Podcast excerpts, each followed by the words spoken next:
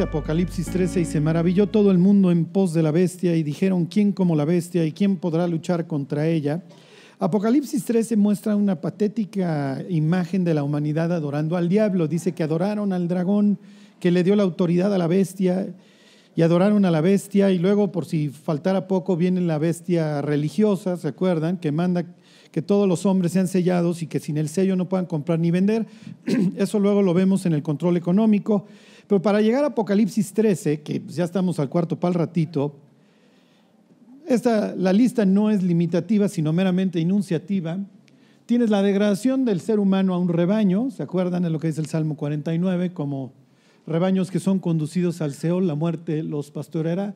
Tienes la esclavitud, es mucho más fácil mantener a una persona controladita si es una esclava, a lo que ustedes quieran, eh, pornografía, drogas, alcohol, eh, la supremacía de la carne o la deidificación, como dice un señor del sexo, ¿ok? Esto es lo que vende y esto es lo que está destruyendo la vida de la humanidad. Hoy vamos a ver esta, la destrucción de la familia, la apostasía ya la vimos, la destrucción moral, hijo, esa ni me quiero meter porque no los quiero deprimir más, pero bueno, pues métanse a una secundaria, escuchen una conversación y sálganse a chillar. El miedo constante, la generación milenial y obviamente la generación Y o la, o la generación Y es la, más es la más deprimida y obviamente la que más miedo tiene. Vive en constante miedo de sus deudas, este, de la violencia. Eso luego se los cuento. El control económico, ya lo veremos, y la destrucción del pensamiento, eso yo creo lo vemos la próxima semana o en 15 días, si hoy no terminamos. Ok. Bueno, Pero este es el más efectivo y ahorita lo vamos a ver. Para, para lograr la destrucción del, del ser humano y convertirlo en un esclavo, tienes que romper con muchísimas cosas. Y la primera cosa con la que tienes que romper es con la familia. Si tú destruyes la familia de una persona, ya casi tienes garantizada la destrucción de la siguiente generación. Ahorita lo vamos a ver. Ajá. Hay una agenda, sí, por supuesto que hay una agenda. Piensen en alguna película ajá, o en algún programa de televisión que tenga por objeto eh, alabar o, ¿cómo les diré?, o poner en alto la estructura familiar. ¿Sí? Piensen en algún programa, alguna novela, eh, alguna película que tenga por objeto la destrucción de la familia o presentar a las familias destruidas como felices. Piensen en todas estas, eh, ¿cómo les diré?, programas en donde aparecen familias disfuncionales pero que las personas las presentan como felices, todo el tiempo están diciendo idioteces, obviamente las risas son grabadas, porque el programa si no le pones risa grabada no, te, no sonríe, no hace sonreír ni a una llena. Pero esa es la idea. Eh, a los que son papás aquí, ¿cuál es el modelo de hombre que nos presenta la televisión? Homero Simpson. Gordo, calvo, descuidado. ¿Sí me explico? Este, Piensen en la hija matada. ¿Alguna de las señoritas aquí quisiera ser Lisa Simpson? Piensen en el bruto. Piensen en el hijo bruto, que es Bart. ¿Sí me explicó? Esto es lo que los medios constantemente nos están presentando. Piensen en algún programa de televisión o película en donde el sexo lo están teniendo un, esposo y una esposa. No sucede. No pasa. Porque la idea es que tú pienses que vas a encontrar la felicidad fuera del matrimonio. Y esto tiene una agenda, porque si yo destruyo tu familia, ya te tengo como patito y ya nada más te voy a estar disparando. La generación milenial y la generación Y, que es la generación a la que más le tocó la destrucción familiar, está chañicos. Es la generación, si se acuerdan, más deprimida en la historia de la humanidad. Es la más sola la generación Y en la historia de la humanidad la que más miedo tiene, obviamente la que más narcóticos consume. Es una generación sin esperanza, pero no es casualidad. ¿Ok? Bueno, ahorita vamos a ver este, cómo la ciencia y las estadísticas están de, de parte de Dios y cómo todos tenemos un apóstol Pedro que a veces no está abogando por la Biblia, sino abogando por nosotros, y eso no funciona. ¿ok? Fíjense, ahí están Marcos 10. Ok, les pongo la escena. Jesús está platicando ahí, está enseñando y se van a acercar los fariseos, se van a acercar los que conocen la ley y van a platicar con él. Las mujeres en la vida devocional de los israelitas en aquella época tenían, eh, tenían un rol. No eran inútiles. Eh, si alguna vez alguien vio la obra de teatro esta o la película El violinista en el tejado, recordarán que el sábado la, señora interviene en la vida devocional israelita y entonces este, prenden las velas y ella canta. Las mujeres obviamente tendrían que ver mucho más en aquella época con los libros poéticos, porque los libros poéticos tienen muchas enseñanzas para las mujeres. Ahí está el Cantar de los Cantares, ahí está Proverbios 31, ¿se acuerdan que se levanta de madrugada la señora? no es floja, cuida de la vida de sus hijos, de su familia. Por eso yo a mi mujer le pongo el despertador a las 4 de la mañana y le digo, ya te quedaste dormida, ándale, levántate. Ajá. Entonces presenta a 31, ¿se acuerdan? A la mujer virtuosa. Eh, presenta que las contiendas de la mujer son como, ¿se acuerdan? Como gotera constante, así como tortura medieval. Más vale vivir en, en la azotea, en la covacha, en la azotea, que con una mujer rencillosa. La mujer sabia edifica su casa, pero ¿qué? Pero la necia con sus manos la derriba. Entonces, es natural que las mujeres se iban por los libros poéticos. Los hombres se iban a los libros de la ley. Por eso todo el tiempo ustedes van a ver a los hombres discutiendo con Jesús temas legales. ¿Por qué sanas en sábado? ¿Ok? ¿Por qué tus discípulos están haciendo lo que no es lícito en día de reposo, etcétera, etcétera? Y aquí, aquí eh, ¿cómo les diré? Va a volver a girar la discusión alrededor de la ley, concretamente de, una, de un artículo, vamos a llamarle, de un versículo que está en el libro de Deuteronomio, y ahorita lo leemos. Ok, Jesús se va al sur de su tierra y es natural que ahí se va a encontrar con los fariseos. Y allá abajo en el sur este, sesionaba el Sanedrín y ahí va a tener lugar esta discusión. Bueno, dice, levantándose de ahí, ahí están, Marcos 10, vino a la región de Judea y al otro lado del Jordán. Y volvió el pueblo a juntarse a él y de nuevo les enseñaba cómo solía. Y se acercaron los fariseos y le preguntaron para tentarle si era lícito al marido repudiar a su mujer. ¿Ok? Los evangelios aclaran o ponen este entre comas que, que lo están tentando, lo están probando. Lo que los fariseos quieren conocer es su interpretación de Deuteronomio capítulo 24. ¿Ok? es natural que los israelitas constantemente estuvieran discutiendo acerca de la ley porque era finalmente su constitución y era el marco jurídico que los regulaba. Entonces todo el tiempo se están preguntando cosas. No es que, como les diré, se opusieran a Dios, para nada todo el tiempo. Es natural que los jueces discutieran qué implicaban las cosas. Les pongo un ejemplo. La Biblia prohibía trabajar en sábado. Bueno, ¿qué es trabajo? ¿Sí me explicó? Eh, si se cae la mula al, al hoyo en sábado y voy y la rescato, pues obviamente esto me implica mucho esfuerzo y tal vez tengo que llamar a otras personas para que me ayuden. ¿Estoy violando o no el sábado? ¿Sí me explico? Y entonces se reunían los jueces y decían, mira, está salvando la vida del animal, sácalo. ¿Sí me explicó? Eh, si una persona se lesiona en sábado, puedo ir por las hierbas medicinales, bla, bla, bla, para traérselas y sane. ¿Sí me explico? Todos discutían, no, si vas a salvar una vida no estás violando el sábado. Ok. Entonces, alrededor de esto va a tener lugar la discusión. A ver, váyanse a Deuteronomio, capítulo 24. Como buen rabino, Jesús va a contestar cómo. ¿Cómo contestaban los rabinos? ¿Se acuerdan? Exactamente, con otra pregunta, porque esa es la idea, que a través de preguntas encontremos este, finalmente el fondo del asunto y qué es lo que Dios quiso hacer. Y entonces llegan los fariseos y le preguntan a Jesús, maestro, ¿es lícito divorciar, dar carta de repudio a la mujer? Y Jesús se voltea y les dice, ¿qué os mandó Moisés? Y entonces ellos sacan los panderos, digo, no lo aclara Marcos, pero sacan los panderos y dicen, Moisés nos permitió dar carta de repudio. Moisés nos dio chance de divorciarnos. Ajá. Y entonces yo creo que en ese instante todos fueron a buscar a su abogado para que les hiciera la carta de repudio y largar a su mujer. Ajá. Porque Jesús, en vez de prohibir, prohibir el divorcio, les dice, pues, ¿qué les dijo Moisés? Y ellos, yes, yes. Ajá. Sí nos dio chance. Ok. Ahí está en Deuteronomio 24. Ok.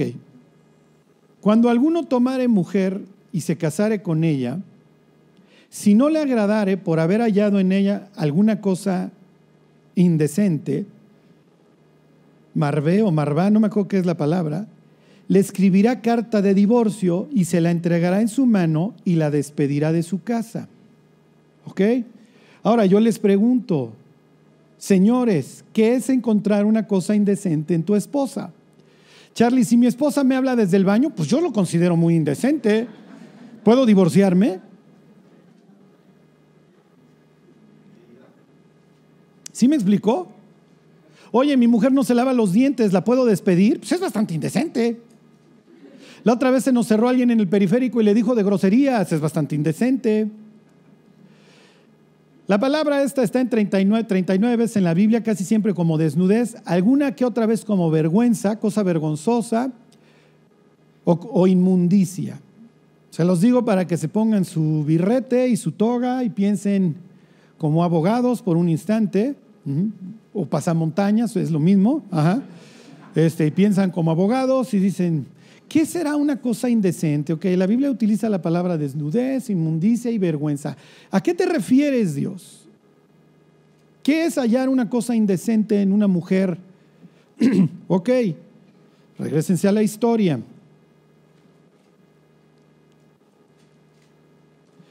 Ahí están, capítulo 10.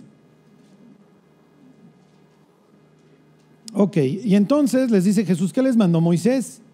Ellos dijeron, imagínense la sonrisa de los que lo están, de los interlocutores, Moisés permitió dar carta de divorcio y repudiarla.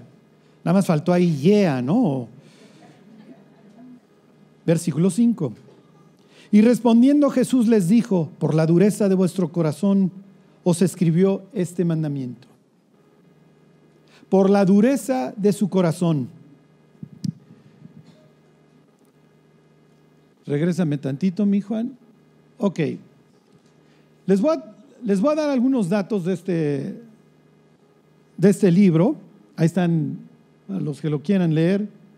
Why Marriage Matters, tercera edición, ¿por qué importa el matrimonio? 30 conclusiones de las ciencias sociales, ahí están los autores, todos se los pongo ahí. Una de las páginas de este libro, tétrica, dice que las dos terceras partes de los matrimonios que se divorcian son matrimonios de bajo conflicto. No se están gritoneando todo el día, no se están diciendo de groserías todo el día las personas que se divorcian. Simple y sencillamente es que ya no hay nada, es que ya no hay romance, es que ya no hay... Oye, si nos divorciamos?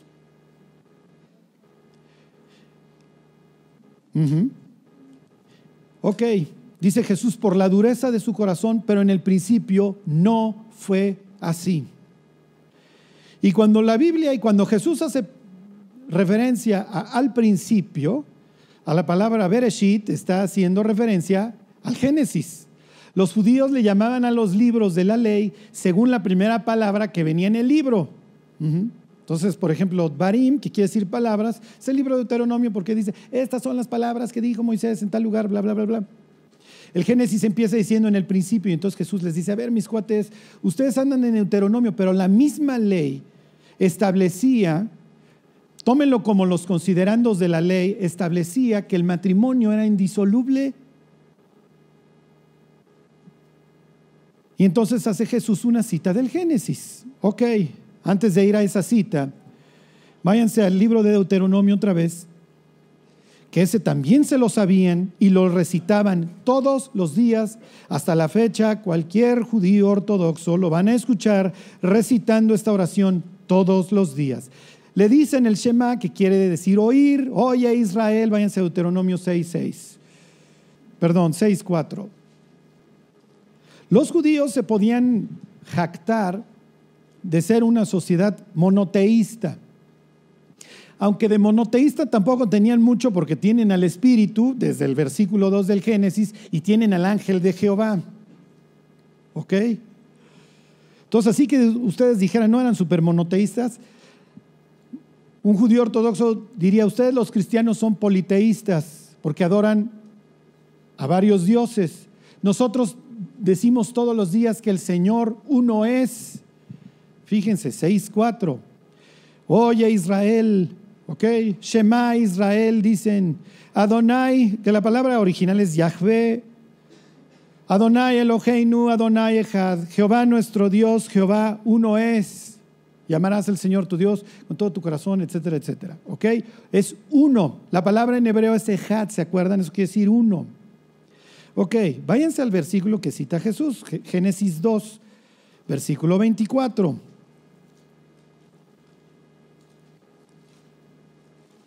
Tú le dices a un judío, no es cierto, yo soy monoteísta, yo no creo en tres dioses. Claro que sí crees en tres dioses. Crees en Jesús, crees en el Espíritu Santo y crees en el Padre. Y además los ves y tu libro los presenta como tres personas distintas y tú dirías, pues sí, también el tuyo. 2.24. Bueno, desde el, desde el 23. Dijo entonces Adán, esto es ahora hueso de mis huesos y carne de mi carne. Esta será llamada varona, es Isha en el hebreo, y Isha es varón, porque del varón fue tomada. Por tanto, dejará el hombre a su padre y a su madre y se unirá a su mujer y serán una, ¿qué? Sola, ejad, la misma palabra que se usa para decir el Señor nuestro Dios uno es, es la misma que se usa para describir el matrimonio. No son ya más dos, dice Jesús, sino una sola carne son una sola persona. Y Jesús está implicando que la misma relación que existe entre Dios Padre, Hijo y Espíritu Santo, de unidad y sujeción, existe en el matrimonio. Y aclara Jesús. Cuando les dice Jesús, por la dureza de su corazón, pero en el principio no fue así.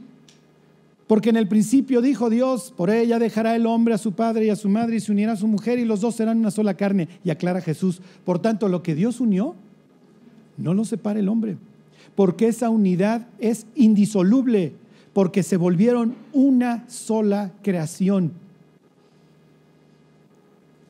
El Señor, el Señor uno es, y Jesús diría, si estás casado, eres una sola persona con la persona con la que te casaste, ya no son más dos, sino uno. ¿Qué está implicando el Evangelio de Marcos y qué está implicando Jesús? Número uno, que Dios existe. Y número dos, que el matrimonio es un invento de Dios. ¿Ok?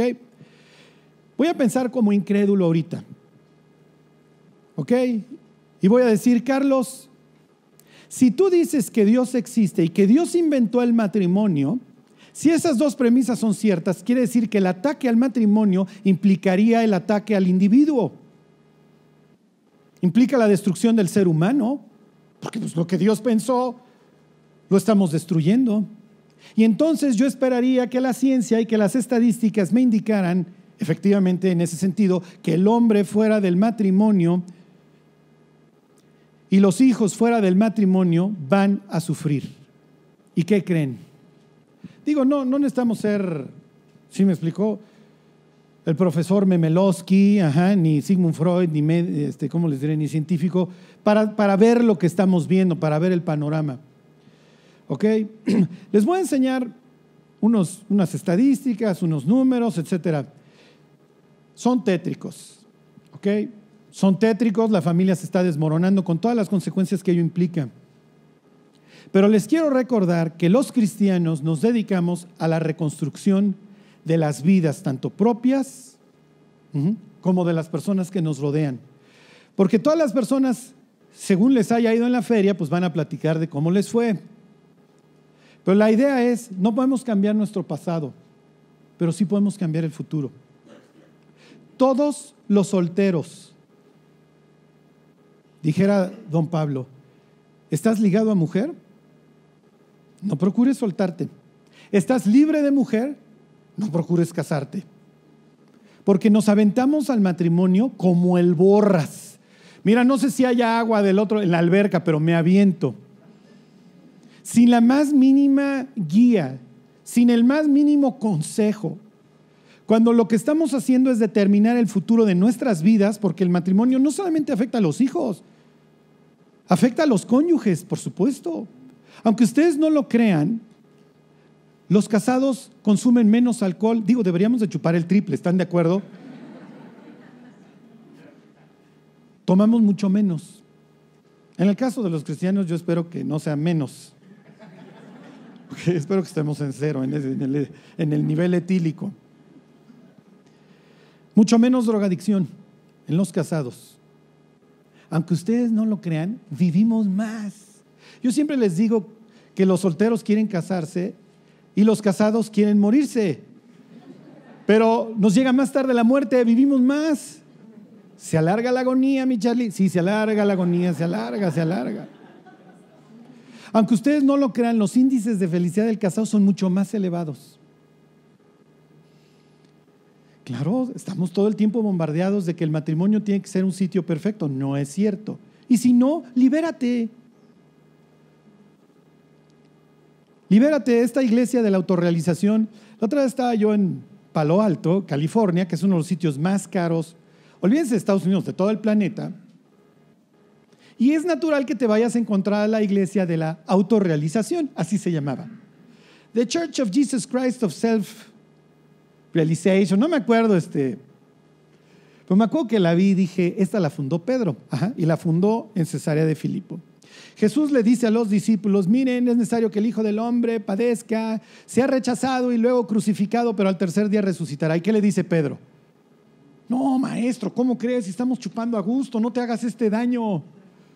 ¿Y Jesús qué le dice? Apártate de mí, Satanás, porque pones la mira en las cosas de los hombres y no en las de Dios. Si Jesús hubiera salido con la embajada de que se quiere autorrealizar, malas noticias, muchachos, nos pudrimos todos en el infierno porque nuestras faltas nunca hubieran sido pagadas.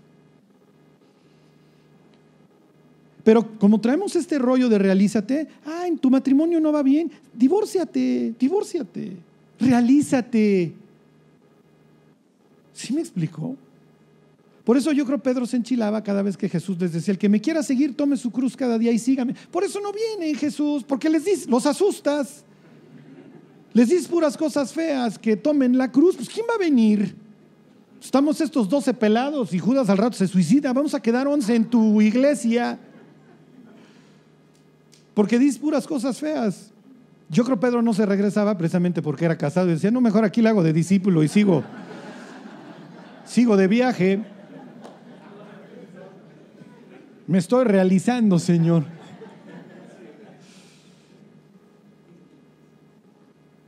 Bueno, ok.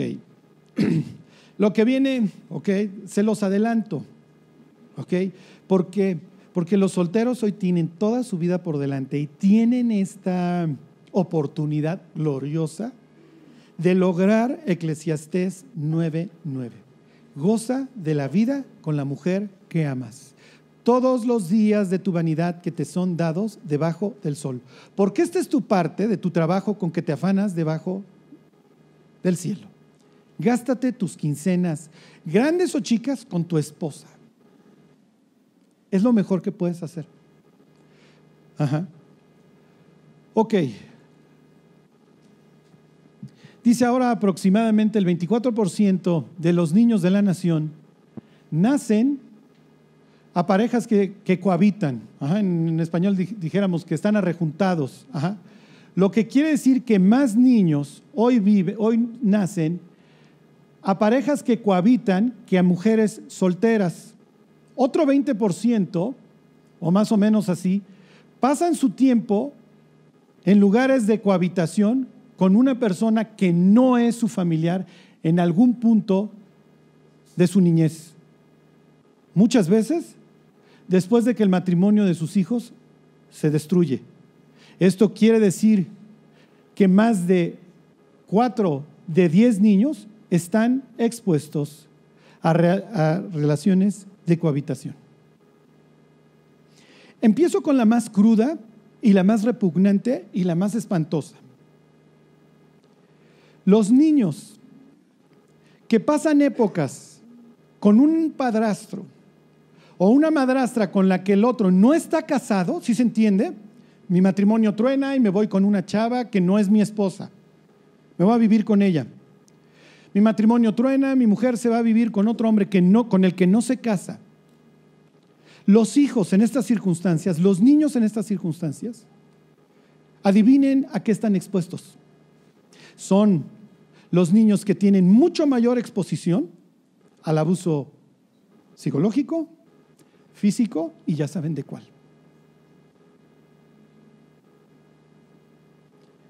La destrucción del matrimonio, la destrucción de la familia ha destruido al ser humano. Y la verdad, aquí olvídense ya de Aldous Huxley, que predijo la destrucción de la familia porque traen la agenda así perfecto, y a don George Orwell. Aquí es para levantarse y darle las palmas al diablo y decirle, la neta, lo lograste. Con nuestra complicidad, ¿eh? Con nuestra complicidad. Pero hiciste un gran trabajo, Satán. Destruiste a la familia. Y con eso, luego les voy a pasar las estadísticas de lo que esto produce en la mente de las personas. No solamente en su mente, sino también en su salud. Ok. Dice, los niños tienen mucho menos posibilidades de, progresar en hogares de, rejuntados de cohabitación comparado con eh, matrimonios, eh, familias este, matrimoniales intactas. Y cuando se trata del abuso, los datos recientes eh, federales indican que los niños en hogares de cohabitación están marcadamente con mayores posibilidades de ser abusados física, sexual y emocionalmente que niños en ambos este, matrimonios intactos y familias de un solo padre. Ok. ¿Y por qué? Les, ahorita voy al divorcio. ¿Por qué les hablo de la cohabitación? Porque las siguientes generaciones ya no se casan. Porque si me voy a casar para vivir lo que yo estoy viendo, pues me caso y entonces me rejunto pero emocionalmente las consecuencias de la separación son las mismas. Aunque ustedes no lo crean, una pareja que, se rejunta y luego se casa tiene 80% más posibilidades de divorciarse. ¿Por qué? Porque en este tipo de matrimonios la idea es siempre tengo un pie afuera. Las mujeres en este tipo de, relaciones viven una mayor depresión que las casadas, es natural, porque el mensaje que le mandan es cualquier día me largo. Y hoy esto se empieza a voltear porque muchas veces es la mujer, piensen ya la dureza, ¿eh? la que ya no se quiere casar con el cuate. Ella es la que trae la lana, ella es la que esto, es la que manda. Y cualquier día te voto. Ok, las parejas que cohabitan y tienen un hijo juntos, tienen dos veces la posibilidad de separarse antes de que su hijo tenga 12 años, comparado con los matrimonios este, normales. El estudio este tiene 30 eh, conclusiones. No les voy a poner las 30 conclusiones, las 30 están de terror. Ajá. Pero les pongo algunas. El matrimonio incrementa la posibilidad de que los padres y las mamás tengan buenas relaciones con sus hijos. Y eso pues, es natural, ¿sí me explico? Si yo a mis hijos les mando el mensaje de que amo a su mamá, pues es mucho más natural que ellos respondan a mi amor. Si yo les digo, ay, mis hijitos, a ti te amo, te adoro, pero no soporto a tu papá, no soporto a tu mamá. ¿Qué mensaje le estoy mandando a los niños? Sí, pero es mi mamá. Sí, pero es mi papá. Miren, los, los papás cristianos siempre estamos sufriendo por la salvación de nuestros hijos, es natural. Son las primeras personas que queremos ver en el cielo. Si tenemos matrimonios sanos que duren, hijo, tenemos, vayan ustedes a saber qué porcentaje ganado. ¿Por qué? Uno de, los, de las conclusiones del estudio es que los, hijos que, permanecen dentro del matrimonio aprenden a resolver sus diferencias y no son tan desconfiados. Entonces tienen mucho más posibilidades de amar. Si yo vi que mis padres no pudieron resolver sus diferencias y se separaron, siempre voy a estar marcado por dos cosas. No, me cuesta trabajo resolver los conflictos porque no tuve dos cuates que los resolvieran, número uno. Y número dos, y si me votan a mí,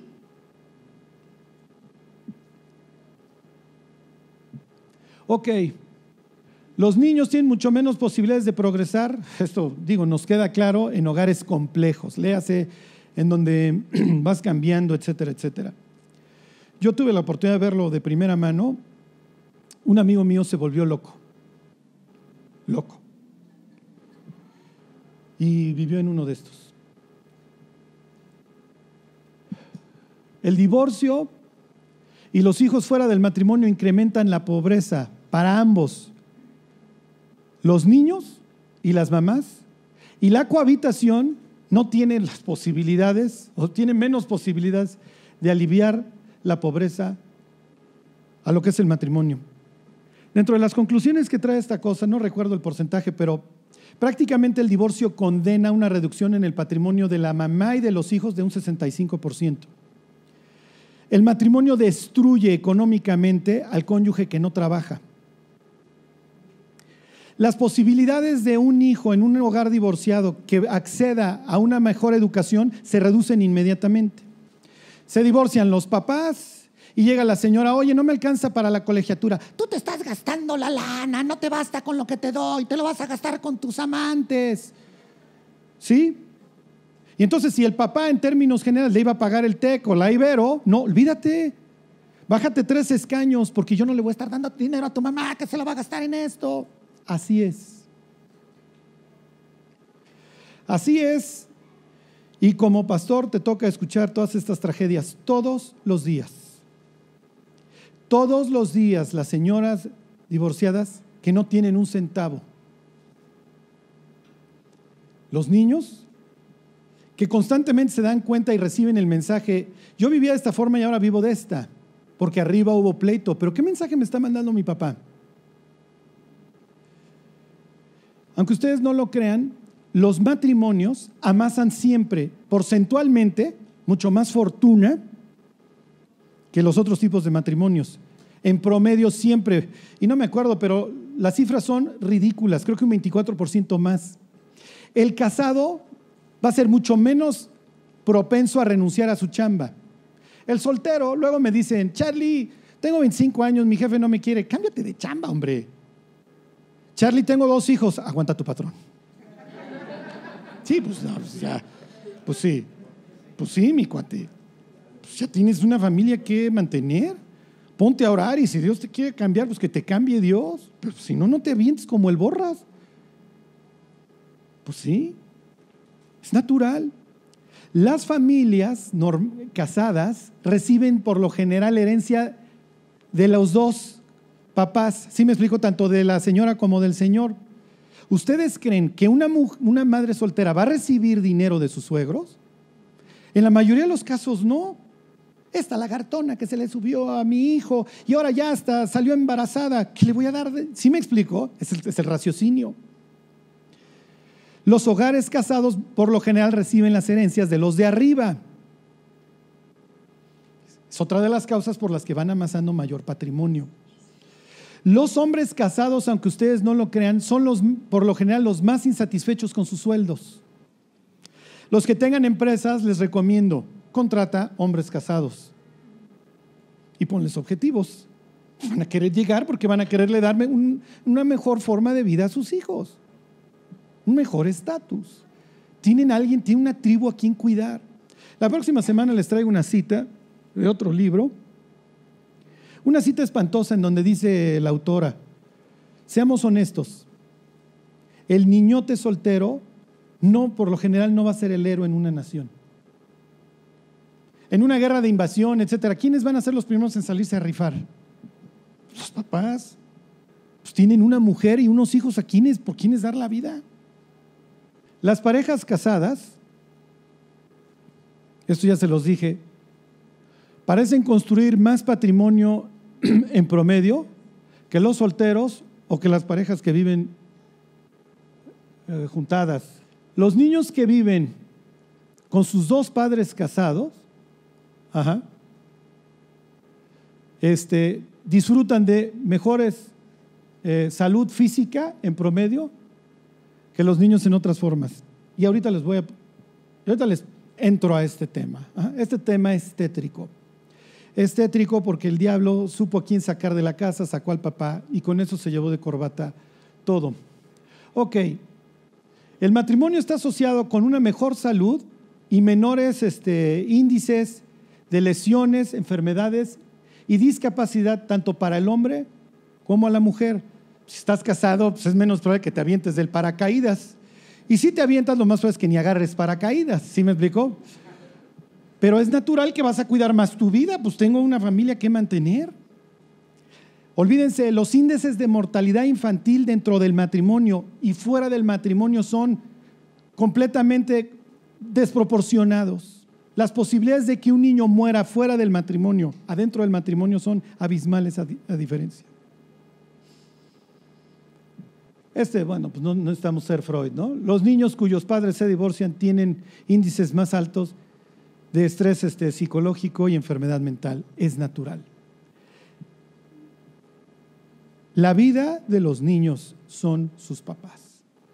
Tan fácil. Digo, no, digo, todos los que tenemos hijos chicos, no, no, no, no estamos que venga Freud y nos diga, mira Carlos, no te vayas a divorciar porque tus hijos aman padres. Las mujeres casadas, esto es increíble, ¿eh? para que piensen cómo les hubiera ido, ¿eh? las que se están quejando. Las mujeres casadas tienen índices menores de depresión que las solteras o las que cohabitan. Amen a sus maridos. Lo que yo le digo a mi mujer, te sacaste la lotería. Tienen el garbanzo de a libra. Ok. Miren, ya no les quise citar más porque soy muy respetuoso de la ley federal del derecho de autor. Pero este lo resume todo. Había mucho más, obviamente, había mucho más. Dice el sociólogo Paul Amato, este, recientemente estimó los efectos de regresar a los índices de matrimonio para los hogares este, con niños para, al nivel que tenía en los ochentas. Esto es lo que encontró, porque obviamente la familia se está desmoronando. Lo increíble es que hay menos divorcios ahora, ¿por qué creen? Pues, pues la gente ya no se casa. Pues ¿cómo vas a divorciar a alguien que no está casado? Y les voy a decir uno de los descubrimientos del libro. A mayor educación, menos divorcio. Porque las gentes ya no, cuando tienen algo de, educación, no se van tan fácil al bulto. Ya la pienso dos veces. Piensen en los lugares eh, de pobreza, no en México, en todas las ciudades del mundo. ¿Dónde vas a encontrar más parejas arrejuntadas? ¿Dónde vas a encontrar muchísimos niños este, que han sido abusados de todo tipo de maneras? Y está el galán del barrio que tiene hijos con dos, tres chavillas del, del barrio. Y las chavillas que no tuvieron un papá, llega el galancillo y les dice que tienen bonita letra y entregan el equipo inmediatamente.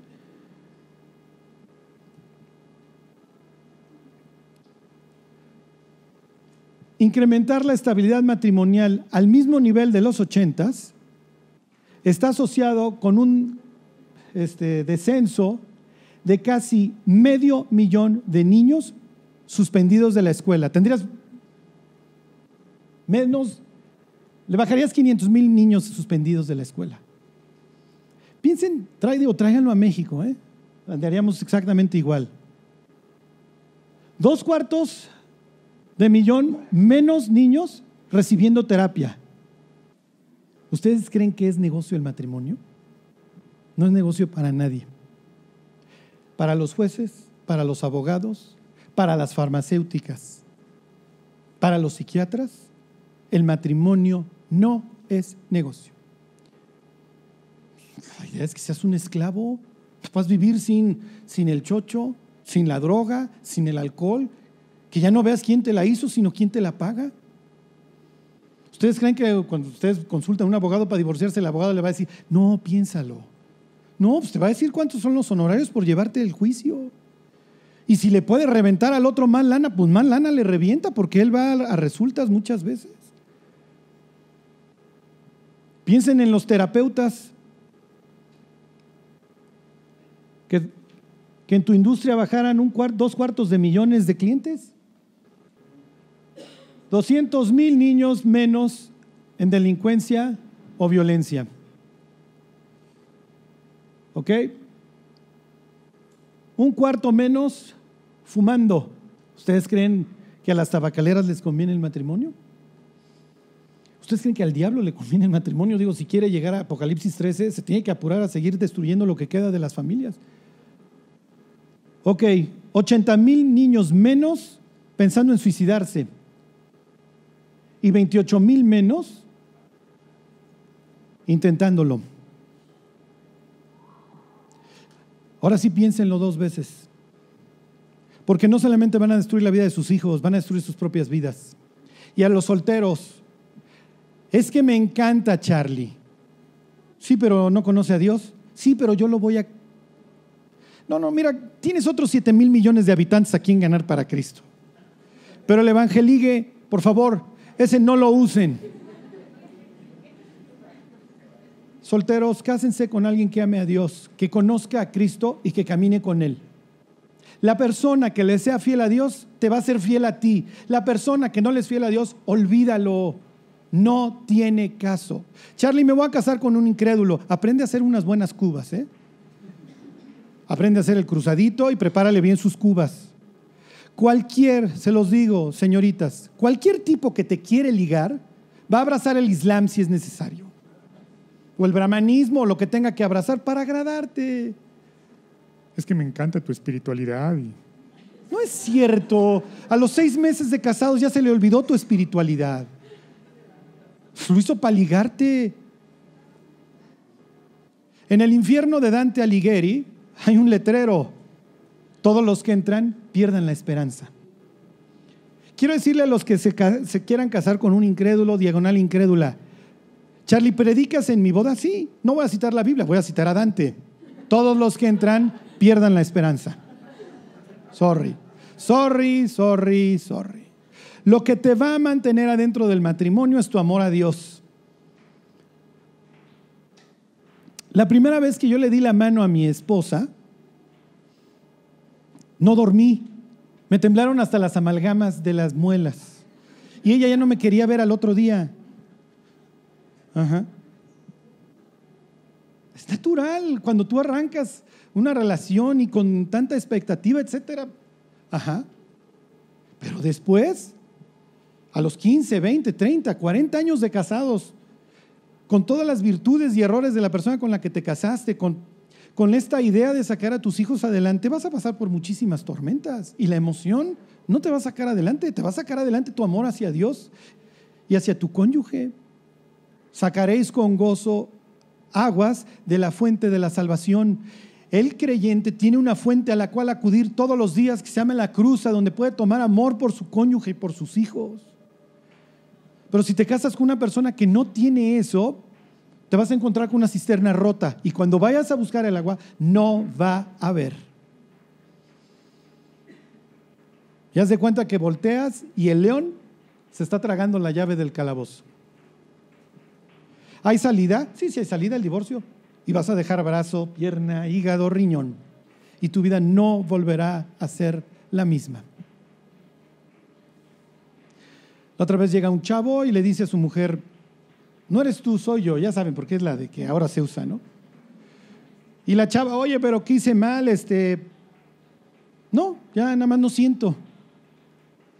Este cuate no sabe el daño que va a hacer en sus hijos y en su mujer, no sabe el daño que va a hacer en su propia vida. Además de que está haciendo el plan de Dios así, miren. Está casado con una buena mujer. Una mujer que lo quiere y que nunca,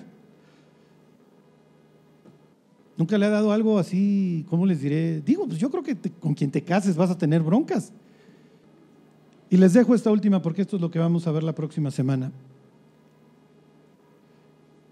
Pero las relaciones de los niños con su padre depende todavía más en el matrimonio que con su mamá. 65% de los adolescentes cuyos padres se divorcian tienen una mala relación con su papá. Y entonces, y con esto termino.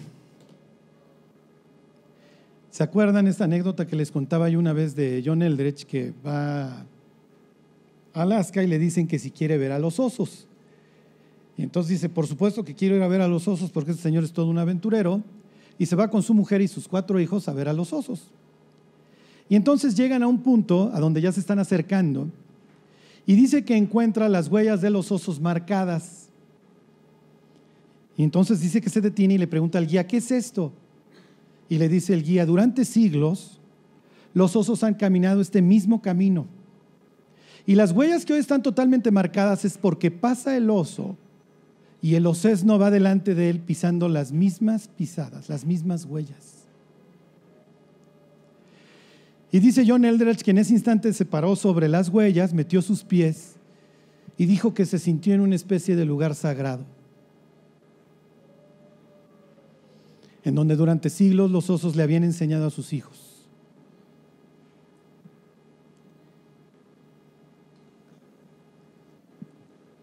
¿Quién va delante de ti?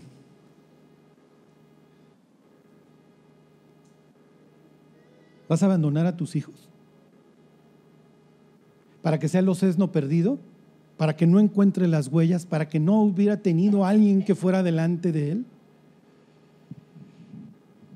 Y haber sacado al papá de la casa destruyó la vida de las personas.